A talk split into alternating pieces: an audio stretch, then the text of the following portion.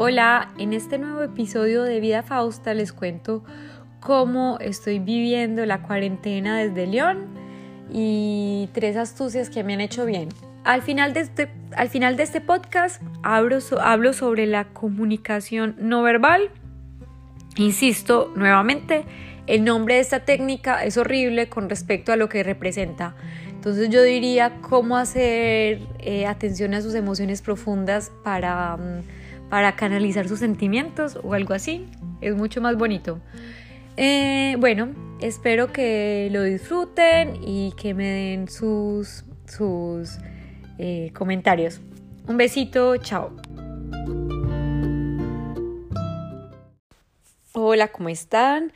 Este es el primer episodio de Vida Fausta después de que empezó la cuarentena.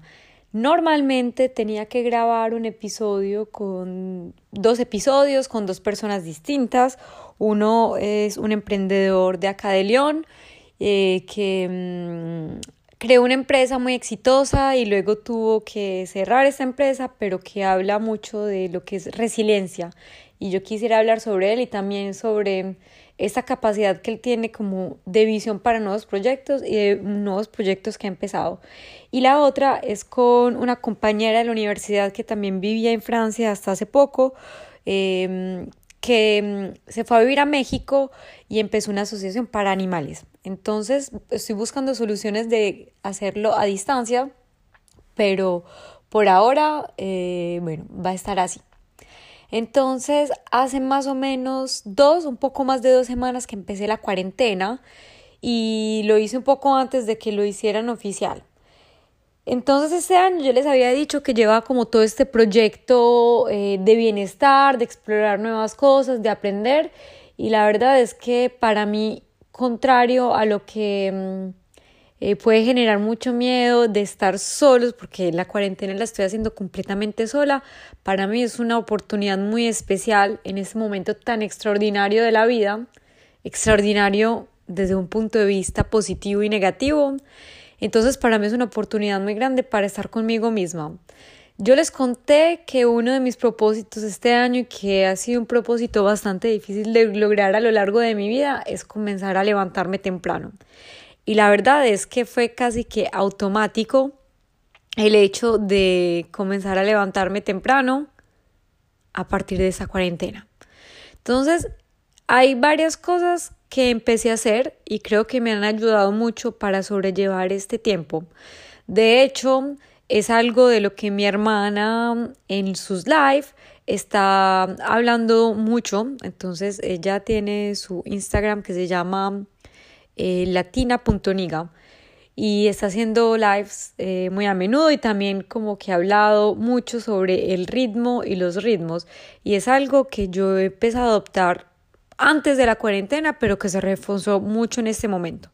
Entonces quiero hablarles como de tres aspectos eh, que me han ayudado. Entonces uno ha sido el yoga y el ejercicio. Dos, esto, eh, lo de la rutina, la comida y tres, la lectura. Entonces, eh, ustedes han visto que hay como una cantidad de, mm, de cursos eh, en directo de yoga, de deportes y también una solidaridad muy grande en compartir pues como cosas que hacen bien. Entonces yo empecé a hacer yoga todos los días a las 7 de la mañana durante una hora y lo que me motiva, esa es mi motivación de la mañana para levantarme a las seis y media, que para algunos de ustedes les parecerá muy tarde porque yo sé que por ejemplo en Colombia muchas personas se levantan a las 5 y eso. Bueno, en Francia eh, como empezamos a trabajar a las nueve y media o 10, en, en en trabajos como el mío. Pues obviamente si uno trabaja mm, eh, en un hospital o en el supermercado, en la panadería, pues puede cambiar. Pero entonces me levanto a las seis y media y solamente pues como me hidrato. Eh, hay una receta que una amiga eh, nos había pasado, mi amiga Tania, que es una mezcla de agua caliente con miel, jengibre y limón. Y esta bebida eh, ella pues la utiliza más que todo cuando se siente que va a tener como un poco de gripa y eso, pero la verdad yo en enero cuando llegué a Colombia estaba un poco con gripa y eso y, y pues es una bebida que tomo cuando me siento mal. lo que he hecho casi todo este año es tomármela todos los días. Entonces me levanto, tomo eso y empiezo a hacer eh, la clase de yoga durante una hora. Luego puedo hacer otro ejercicio un poco más como de refuerzo muscular y como me levanto más temprano y como no me tengo que ir para ningún lado estos días, entonces también tengo el tiempo de hacer eso. Y ya luego pues desayuno, eh, me baño, me organizo, me visto como si fuera a salir y empiezo a trabajar. Eh, lo que es un poco em, eh, paradoxal es que yo sé que hay muchas personas que están en la casa eh, sin trabajo el día de hoy por el contexto de lo que hago en mi empresa, que hacemos como un software para plataformas de inteligencia colectiva, se imaginarán que estamos full, full, full de trabajo. Entonces creo que esta semana he trabajado muchísimo pero lo que sí estoy tratando de hacer es a las seis en punto me desconecto o cinco minutos antes me pongo mi legging, me pongo mi top y otra vez hago una hora de yoga con el mismo, la misma página de Facebook que es un estudio de yoga acá en León que se llama eh, Zen Space Yoga y, y me encanta lo que hacen, entonces eso es lo que estoy haciendo estos días. Bueno, eso por lo del ejercicio y la verdad es que lo que me parece increíble es que he estado, he mejorado una cantidad la flexibilidad y solamente llevo como dos semanas haciendo esto intensamente. Entonces eso me ha sorprendido mucho, pero también el hecho de asimilar la importancia de la respiración cuando estoy haciendo yoga, porque como ya tengo como un, aprendizaje mejor de mm, las asanas, pues que son las posiciones, entonces a veces me concentro ya solo en la respiración y la respiración guía el movimiento, cuando antes tenía que concentrarme más en el movimiento y pues en lo que decía la profesora o el profesor, eh, inspire, expire, y ahora me sale como mucho más intuitivo y entonces puedo disfrutar mucho mejor y al final estoy súper relajada. Entonces este era el primer aspecto. El aspecto número dos es la alimentación. Entonces, yo hace ya un tiempo que estoy comiendo bastante sano, pero lo que hago es como ponerle como más creatividad a la cocina que estoy haciendo ahora y ponerme pequeños retos de nunca de cosas que nunca he hecho. Uno de ellos es, por ejemplo, hacer pizza, que puede parecer muy fácil, pero la masa pues tiene su ciencia, pero la verdad es fácil, pero no es algo que nunca me había dicho como voy a hacerlo porque porque pues me resulta más fácil ir a un restaurante en León que se llama Pizza María, que tiene la mejor pizza del mundo, o en todo caso la mejor pizza de León. Y a mí me encanta. Pero bueno, como en ese momento no es una posibilidad, empecé a hacerla, entonces ya he hecho tres y la primera no estuvo tan bien y la tercera ya estuvo mucho mejor y, y, es algo que está muy bien. También empecé a hacer, por ejemplo, la masa para quiche, que también siempre la compraba hecha. Y la verdad me doy cuenta que finalmente queda súper bien y solamente pues como tratar de hacerlo y hacerlo.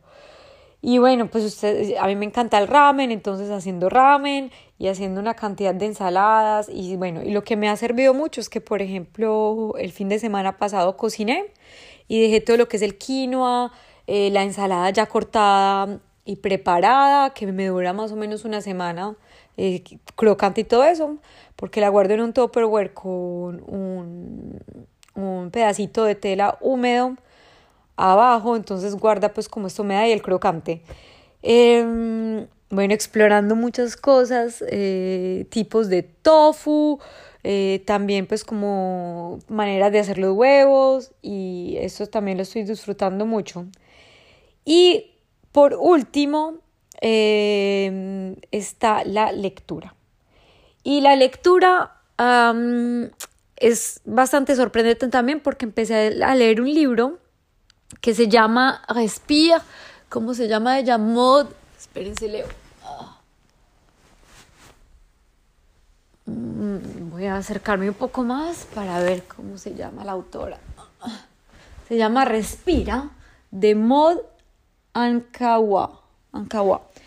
Y en este libro em, ella cuenta la historia de un personaje que es un experto en ignorar sus sentimientos y y pues sí, y seguir como una vida muy guiada por la razón más que por, por, por los sentimientos. Y este libro lo he empezado a leer justo antes de que todo esto se volviera lo que es hoy. Y me, lo empecé en un viaje, el último viaje que hice a Luxemburgo por el trabajo, que fue el último viaje que yo creo, eh, sí, antes de que todos estuviéramos pues en cuarentena. Este libro habla de técnicas para, para eh, identificar sus sentimientos y para estar mejor. Entonces, no les voy a contar la historia del libro, pero eh, habla de técnicas pues muy populares como la meditación, de la comunicación no violenta, que de hecho no sé por qué tiene ese nombre, pero les hablaré un poco de esto al final, y también pues como de expresar, expresar sus sentimientos.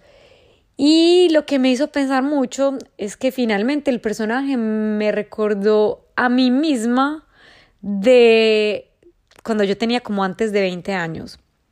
Porque yo era como bastante cartesiana y como para lo que iba, incluso si tenía pues como un lado un poco artístico y eso, pero yo siempre me dejé guiar mucho más por la razón que por los sentimientos. Y eh, Hubo luego un episodio cuando estaba en la universidad, cuando tenía como 20 años, yo tenía que hacer mi práctica, iba a hacer mi práctica en España y luego por una razón que desconozco, el profesor del laboratorio en el que trabaja en la universidad decidió que ya no. Y la verdad es que mm, yo había trabajado como los tres años antes de eso con el objetivo, o sea, yo empecé a trabajar en, en ese laboratorio con el objetivo de hacer una práctica en el extranjero en un, en un laboratorio de investigación. Y como eso se derrumbó, y la verdad yo de 19 años tenía ese plan tan estricto de que mi felicidad era hacer una práctica en el extranjero en un laboratorio científico, a mí como que se me derrumbaron muchas cosas y una muy importante era la confianza en mí misma, que en esa época era bastante grande, me parecía a mí. O sea, yo confiaba en mí misma, em, me gustaba estudiar, tenía buenas notas y pues en ese momento eso me como que me, me satisfacía. Y entonces pues como que empecé a perder muchas cosas eh, a partir de eso y no tenía las técnicas necesarias para confrontar esa situación. Porque pues aparte de, de, decirle a la gente lo que sentía, muchos me decían como, ay sí, es hijo de madre o esto y lo otro, pero por ejemplo en mi casa me dijeron, ay sí, ese tipo, eh, qué falta de seriedad y lo que sea, pero nada más, pero nadie me, mm, mm, me ayudó y yo tampoco tenía las herramientas para hacer, para enfrentar esa situación que para muchos es como, bueno, es una práctica que no hiciste en España y ya está, y pues para mí era como un proyecto de tres años que se acababa de derrumbar. Entonces me dio muy, muy duro y la verdad es que ni siquiera pude compartirlo con mucha gente en esa época y tampoco lo exterioricé mucho. Y lo que ahora me doy cuenta es que em, después de eso, la verdad es que tampoco es que eh, haya tomado el tiempo para entender la situación o para hacer como una retrospectiva. Pero mm, esto, el trabajo conmigo misma lo empecé un poco más, yo diría hace cinco años porque la relación de pareja en la que estaba era estaba un poco débil y yo empecé pues como a hacer una terapia con una coach que me había recomendado mi hermana Melissa Henao y también con con otra coach que fue amiga mía que la conocí en Francia, pues que es amiga mía, con Laura García. Y empecé pues como a trabajar un poco más en mí misma y escuchar más lo que quería y eso. Y lo que me doy cuenta hoy es que finalmente, desde hace cuatro años, yo me empecé a armar, primero para entender lo que yo siento y segundo para explorar cuál es esa necesidad detrás de ese sentimiento.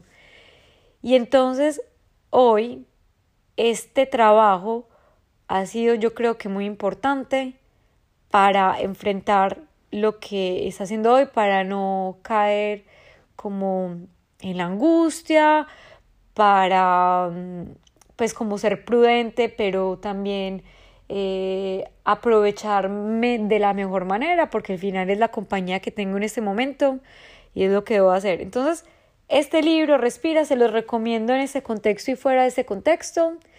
Y, y me dicen qué piensan. Lo último, el tema del que quería hablar, eso es como un paréntesis, es de una formación que hice en el trabajo, pero que yo ya le había hecho también hace como siete años cuando trabajaba en París, porque es algo muy común que las empresas grandes eh, eh, proponen a sus empleados, que es de comunicación no violenta.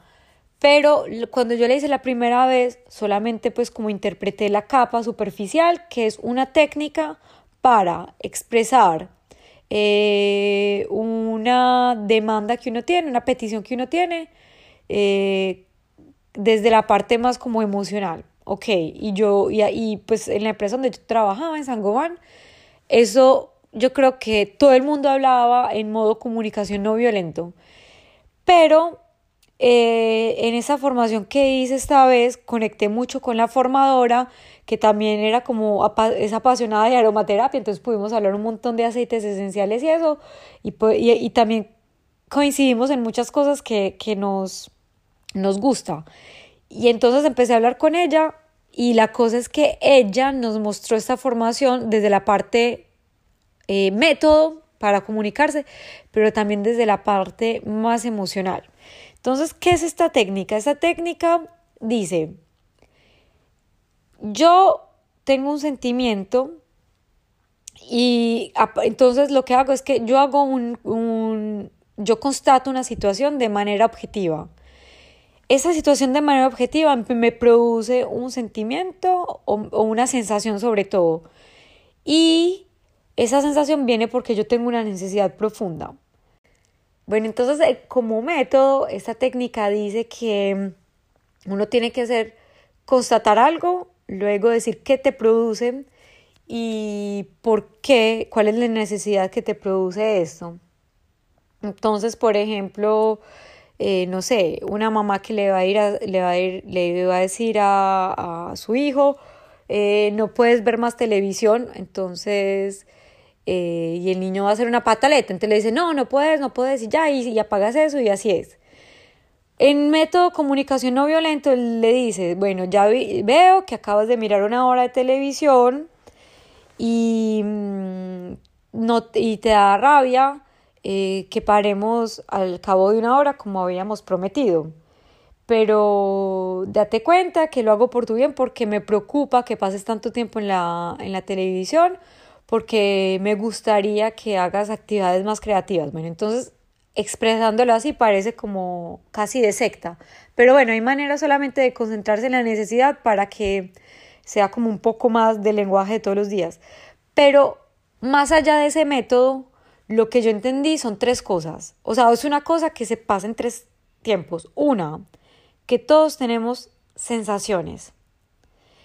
Que de las sensaciones pueden hacer cuando las sensaciones son, vienen a menudo, se instala un sentimiento. Y si este sentimiento lo dejamos instalarse, luego se vuelve una emoción. Entonces, si, no sé, está uno en un contexto de un trabajo y uno ve que mm, eh, hay un compañero que siempre desvaloriza el trabajo de alguien y le dice como, ay, pero no, cállate o no deja hablar o bueno, lo que sea la sensación inmediata que eso puede generar dura poco tiempo, pero puede ser, por ejemplo, como que te da una cosita que se te sube a la cabeza o en el pecho o y eso, bueno, entonces esa es la sensación que expresa el cuerpo. Luego el sentimiento va a ser como que rabia esto y lo que se puede instalar como emoción es una frustración a largo término que puede terminar en una desvalorización de la autoestima. Entonces la persona va a decir, no, igual yo no sirvo para nada y todo eso. Lo que es muy importante esta, de esta técnica es identificar cuando la sensación llega para expresar rápidamente, tengo esta sensación porque me genera eh, rabia y necesito que me escuches porque lo que también lo que yo tengo que decir es valioso de la misma manera que yo te escucho.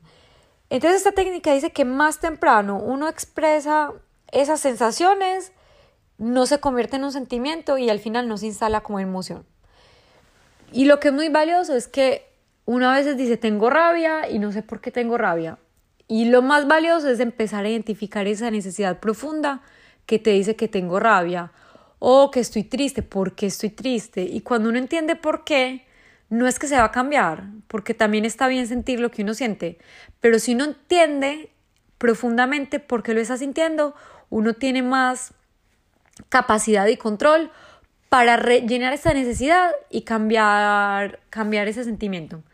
Entonces, bueno, eh, si miren en internet comunicación no violenta, y, pero si pueden, pues vean cosas como que van hasta la necesidad, que para mí es lo más importante. Entonces, si uno está cansado, a veces se obliga, si tu cuerpo te pide descanso, pues tengo una necesidad de descanso y ya, o sea, y así uno evita mil burnouts. Em, cuando uno se traga un montón de cosas que lo frustran, hay que sacarlas para evitar esos sentimientos que van más lejos. Entonces, bueno, esta era mi mm, pequeña contribución, eh, primero para, por mi parte, compartir cómo he vivido estos días de cuarentena y bueno, y también para darles pues como algunas ideas y consejos de otras cosas. Para finalizar, eh, estoy empezando a leer un libro sobre endometriosis, que es una enfermedad con la que llevo lidiando más o menos 15 años y me gustaría mucho, mucho compartir sobre este tema y creo que para eso voy a invitar a mi hermana que también ha tenido la enfermedad y a otras amigas que nos comparten su experiencia estoy leyendo de un libro de cómo curar la endometriosis sin medicamento y de esto voy a hacer un post. Eh, por otro lado, eh, quiero agradecerles profundamente a mis amigos, mis amigas, mi familia y todas las personas que han tomado noticias mías de manera continua, que me mandan eh, pequeños datos, pequeñas cosas para, para hacerme sentir bien. Por ejemplo, Alesa me, me ha mandado eh, bastantes cosas como cursos de yoga o lugares donde puedo encontrar comida sana durante estos días y bueno, y todas estas cosas que hacen mucho bien en estos días. Entonces, muchas gracias por eso, porque como decimos en francés, ça fait chaud au cœur, o sea, que caliente el corazón. Un besito a todos, feliz inicio de primavera, feliz cuarentena y bueno, hay que aprovechar de este momento extraordinario que nos está poniendo la vida.